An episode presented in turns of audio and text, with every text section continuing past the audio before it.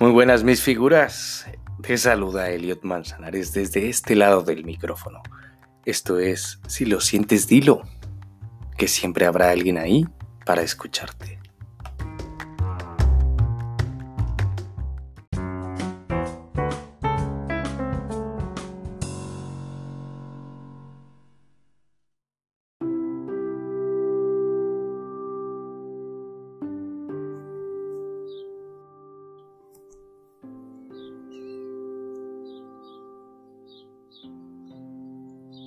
Hay momentos en la vida en que estamos llenos de cosas en la cabeza.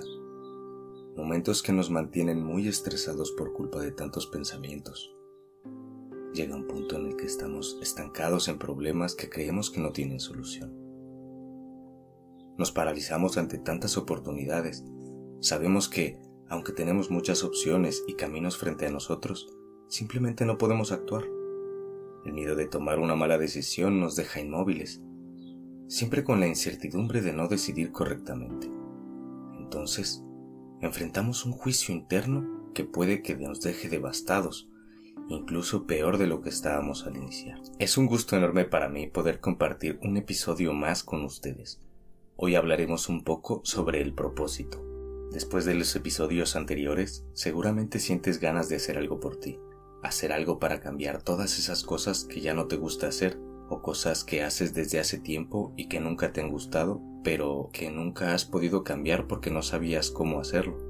En esta ocasión, quiero decirte un par de cosas que te pueden ayudar a cambiar todo eso que ya no te hace tan feliz. Debes saber que hacer cambios en tu vida puede ser no tan fácil como suena, pero tengo buenas noticias para ti.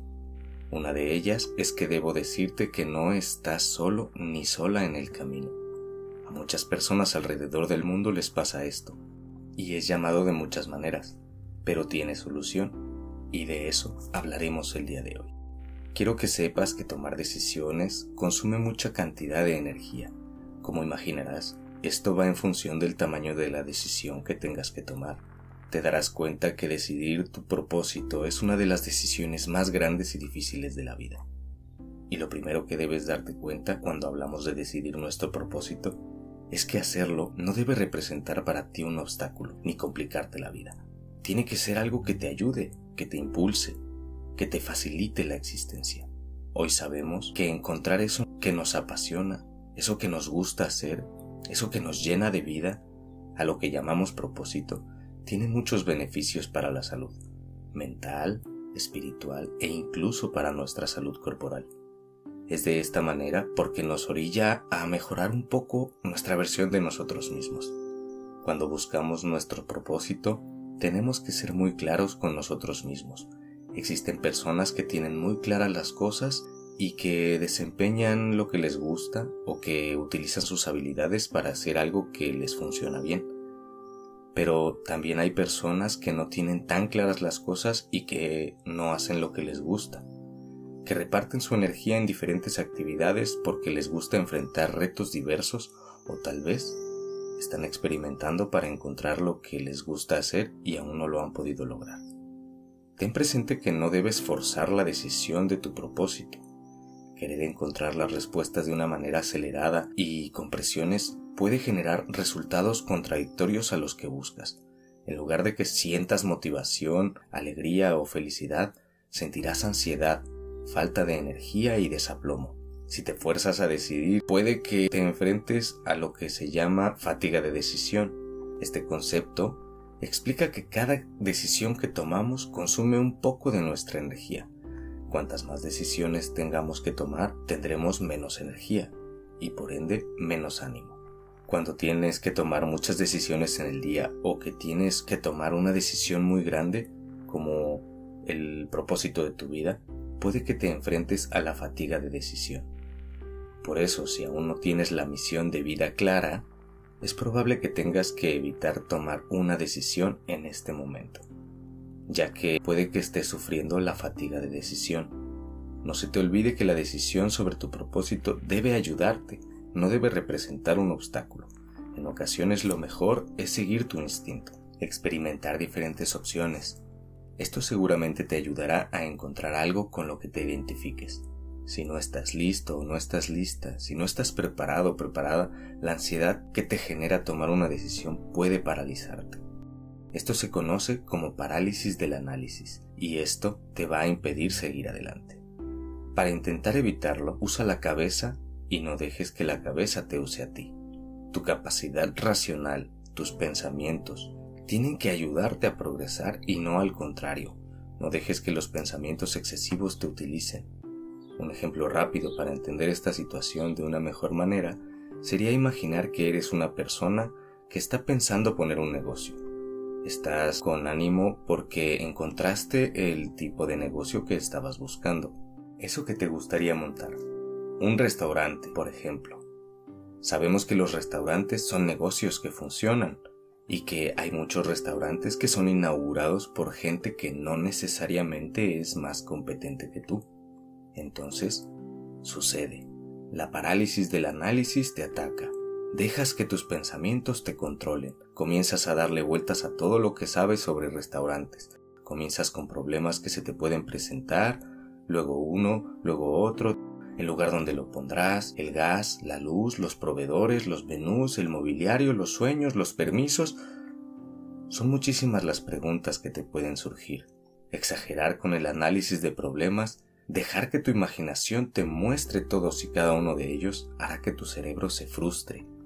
Si dejas que la parálisis del análisis te ataque, que tu mente te controle, pueden pasar años y años analizando todas las posibilidades, todas las variables, pensando, preocupándote, paralizado, sin poder hacer nada en absoluto. Este ejemplo es uno de los millones que hay. La parálisis del análisis no es exclusiva de un restaurante. Es un fenómeno que ocurre cuando nos preguntamos cómo hacer algo. En la búsqueda de las respuestas y esto incluye la búsqueda de tu propósito, por supuesto. Cuando estás buscando tu propósito y te haces muchas preguntas de cómo lograr encontrar tu propósito o qué deberías hacer, corres el riesgo de enfrentarte a la parálisis del análisis y eventualmente acabar no haciendo nada por tener tantas diferentes opciones. No pretendo decir que dejes la cautela o que no planifiques, ni que dejes de pensar en los problemas que seguramente enfrentarás, pero quiero que prestes atención. Una buena planificación siempre ocurre cuando lo haces en la manera correcta. Resuelve un problema a la vez. Si crees que el día de hoy no tienes la claridad necesaria para decidir tu propósito, sigue una línea general. No es necesario que te adentres en todos los detalles. Mantente abierto o abierta. Mira a tu alrededor. Es de esta manera que vas a encontrar tu pasión. Mantente atento. No te preocupes por el futuro Recuerda que debes prestar mucha atención a lo que ocurre hoy, aquí, en este momento.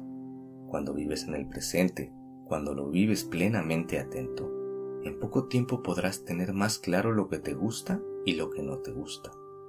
No olvides que el autoconocimiento es una de las herramientas más importantes con la que contamos para desarrollar nuestra visión de lo que queremos para nuestro futuro. Deja de alimentar tus miedos haciéndote preguntas innecesarias. No entres en pánico usando la imaginación para desarrollar escenarios catastróficos. No existen aún. No te quites esa valiosa energía pensando en eso que aún no pasa. No permitas que las preocupaciones te paralicen. No te detengas para resolver problemas que aún no tienes enfrente. En cuanto te enfrentes a un problema, resuélvelo, pero uno a la vez. Sigue adelante con paso firme. Nadie tiene aún el plan perfecto para iniciar una nueva aventura. Todo lo anterior no te va a servir de mucho si no te mueves, si no vas por lo que te mereces. Las oportunidades no van a ir por ti. No seas de las personas que esperan eternamente a que la oportunidad se les presente para entonces poder moverse. Así no funcionan las grandes oportunidades. Las grandes oportunidades solo van a hacerse presentes ante ti después de que decidas actuar. Imagina que la vida es un laberinto lleno de obstáculos y puertas que pueden acercarte o alejarte de tus objetivos, de tus metas o ideales. Cuando sabes cuáles son tus aspiraciones, cuando tienes claro lo que quieres, puedes comenzar a abrir las puertas para buscar acercarte a lo que deseas. No esperes a que suceda de un momento a otro ni de un día para otro todo lleva tiempo. Agradece que es así. porque puedes disfrutar de este momento. No quieras abrir todas las puertas en una sola ocasión. Cada puerta tiene su momento y también cada puerta tiene más puertas que en algún momento deberás abrir para acercarte más a tu sueño. Pero esas puertas no pueden ser abiertas hasta que estés frente a ellas. Evita pensar en ellas, de nada te va a servir y si pueden perjudicarte. Abre las puertas que tengas enfrente. Ya llegará el momento de enfrentar la decisión de cuál de las puertas debes abrir a continuación. Al hacerlo de esta manera, más podrás moverte, más podrás avanzar, y cuanto más te muevas y más avanzas, entonces más te acercarás a tus objetivos. Tendrás cada vez más oportunidades frente a ti y también más experiencia tomando decisiones. No existe nadie en la vida que sin moverse sepa todas las puertas que debe abrir para llegar a la meta. Ten cuidado de caer en el síndrome del desgaste profesional.